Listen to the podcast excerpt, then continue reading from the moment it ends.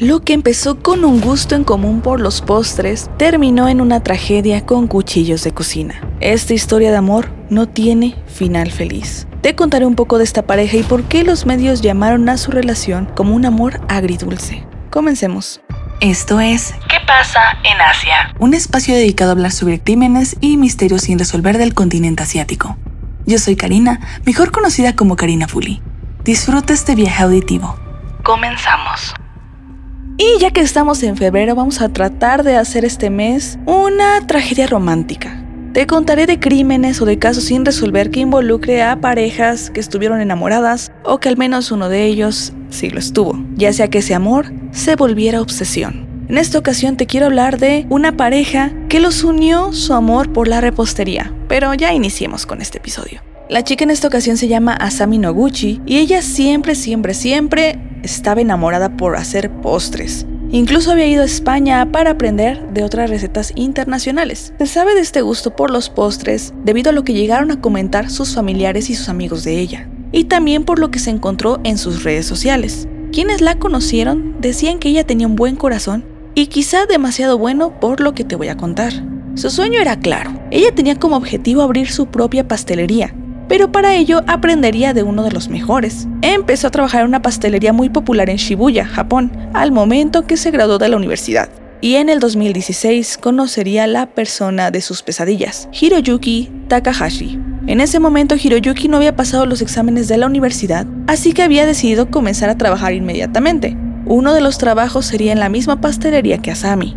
Es decir, mientras Asami ya se había graduado de la universidad y buscaba trabajar en una pastelería que le traería la experiencia suficiente para abrir su propio establecimiento, en ese mismo lugar llegaría alguien cuatro años menor que ella, una persona que no había entrado a la universidad porque había fallado en los exámenes, pero que también tendría cierto conocimiento en los postres, en este caso era Hiroyuki. A pesar de que él era cuatro años menor que ella, al momento de estar trabajando juntos y estar coincidiendo, poco a poco comenzaría una relación amorosa. Ella publicaba mucho sobre él en redes sociales, hasta que de repente a finales del 2018 las publicaciones pararon y es ahí cuando se marca la teoría que la relación terminó. Por esas mismas fechas, pero en noviembre del 2018, Hiroyuki abre su propia pastelería. Se sabe exactamente la fecha porque él hizo una publicación en Facebook emocionado de abrir su propio negocio. Y también justo después de que él abriera su propio negocio, empezaron a ocurrirle ciertos sucesos raros hacia Asami. A inicios del siguiente año, es decir, en el 2019, le comenzaron a llegar a Asami mensajes muy extraños al celular. Ella sabía perfectamente que venían de su exnovio. Eran mensajes muy negativos, donde él le decía que sufría mucho y que vivir sin ella era lo mismo que no vivir. Asami reportó esto a la policía y ellos le piden al padre de Hiroyuki que lo tenga bien vigilado porque no era un comportamiento normal. Parece ser que meses después, por ahí de mayo del 2019, él quería recuperar la relación y ese mismo mes terminan discutiendo y Asami terminó golpeada. En esta ocasión, Asami reporta a la policía que sufrió agresiones de su exnovio en julio del 2019 y Hiroyuki es arrestado, pero Asami no presenta cargos. Él únicamente tenía que pagar una multa de 200 mil yenes, que convertido a pesos mexicanos son 23 mil pesos aproximadamente, y a dólares unos 1.300 dólares. Poco después de eso, Hiroyuki le empezó a dejar mensajes a Asami diciéndole que sabía dónde encontrarla, con alguna especie de intención de que no tratara de esconderse de él. Y es ahí cuando Asami un poquito miedosa de lo que pudiera pasar, decide regresar a vivir a la casa de sus padres para sentirse más segura. Parece que la policía la contactaba mensualmente para verificar que no fuera molestada por Hiroyuki, y parece que todo iba tranquilo, hasta que en noviembre se presentó en la pastelería donde trabajaba Asami en ese momento. En ese instante, Asami contactó a la policía, pero debido a que no lo consideraron un acto de acoso, porque su antiguo jefe trabajaba ahí y de esa manera Hiroyuki pudo justificar la visita, simplemente le dieron a Hiroyuki la advertencia de que no se volviera a presentar.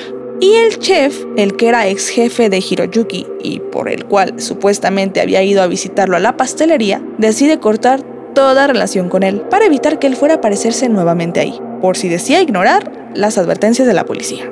En algún momento de ese año, Asami decide regresarse a su departamento a pesar de que no se lo recomendaba la policía, pero ella sentía que las cosas se habían calmado, o al menos así parecía. Todo el inicio del 2020 estuvo bastante tranquilo, no la molestaba a nadie y ella empezó a confiarse un poco. Para finales de agosto del 2020, la pastelería de Hiroyuki tenía mucha popularidad. Popularidad al grado que si tú buscabas en Instagram la pastelería, a la gente le encantaba publicar fotografías porque realmente les gustaba mucho la estética que tenía el establecimiento. Realmente le iba muy bien. Y por eso mismo de que le iba tan bien, les sorprendió a todos cuando Hiroyuki, desde sus redes sociales y desde las redes de la pastelería, anunciaría que cerraría para siempre el establecimiento. No explicó por qué, simplemente dijo por circunstancias personales. En el posteo de su restaurante, culpa a su expareja Asami de todo lo que le está sucediendo y también la culpa de impedirle entrar al restaurante de su ex jefe que también era un ídolo para él. En la publicación llegó a mencionar no poder perdonarla por un resentimiento que él tenía.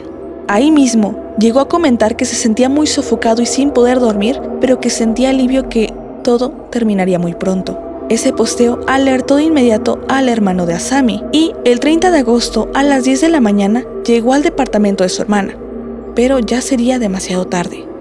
Al entrar vieron una terrible escena.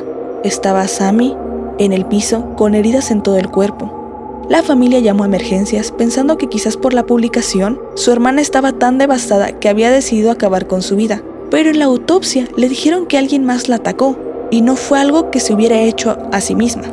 Al llegar al hospital declararon a Asami sin vida y comenzaría la investigación. Resulta que ese mismo día, la policía había encontrado el cuerpo sin vida de un hombre, que había saltado de un séptimo piso. Solo como para que lo tengas en los hechos, recordemos que a Sami, su hermano, le encontró a las 10 de la mañana de un 30 de agosto en el suelo sin vida, con muchas heridas en el cuerpo que parecía que ella se las había provocado, pero en la autopsia descubrieron que alguien más la había atacado. Pues resulta que la policía horas antes ya había dado con el cuerpo de un hombre quien había saltado desde el séptimo piso para acabar con su propia vida. Y te voy a contar cronológicamente cómo se dieron los hechos.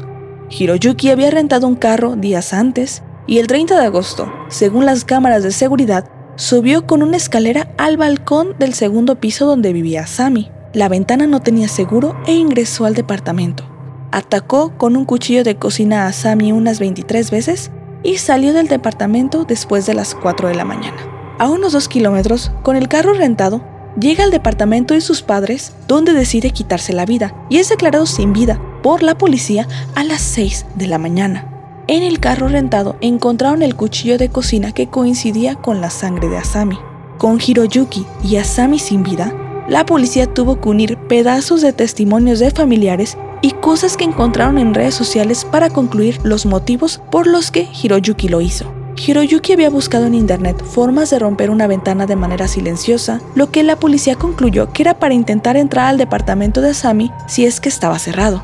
Según las investigaciones de la policía, cuando la nueva pastelería de Hiroyuki no recibía tantos clientes, él pensaba que Asami estaba detrás, tal vez hablando mal del establecimiento y él le decía a sus amigos y conocidos lo enfadado que estaba de ella. Y tal vez lo que había iniciado como un romance terminó convirtiéndose en una tragedia que acabó con la vida de ambos. Pero me gustaría conocer tu opinión. ¿Crees que habría forma de que las cosas hubieran terminado de otra manera para Asami? Sin duda da miedo pensar que su relación había iniciado como cualquier otra, con intereses en común, pero esta vez todo terminó en tragedia pero quiero saber tu opinión. Nos seguimos escuchando en más episodios de febrero con romances trágicos, con obsesiones, con casos sin resolver alrededor del romance porque estamos en febrero. Por favor, no olvides calificar el podcast si es que te gustó con 5 estrellas. Si no te gustó, mejor no lo califiques. Gracias por escucharme y seguimos al pendiente. De verdad que leo todos sus comentarios y me encanta saber que les encanta el podcast. No puedo responder los comentarios, pero los leo y los agradezco muchísimo. Si aparecen publicados es porque ya los leí y yo le di publicar para que lo vieran todos. Gracias.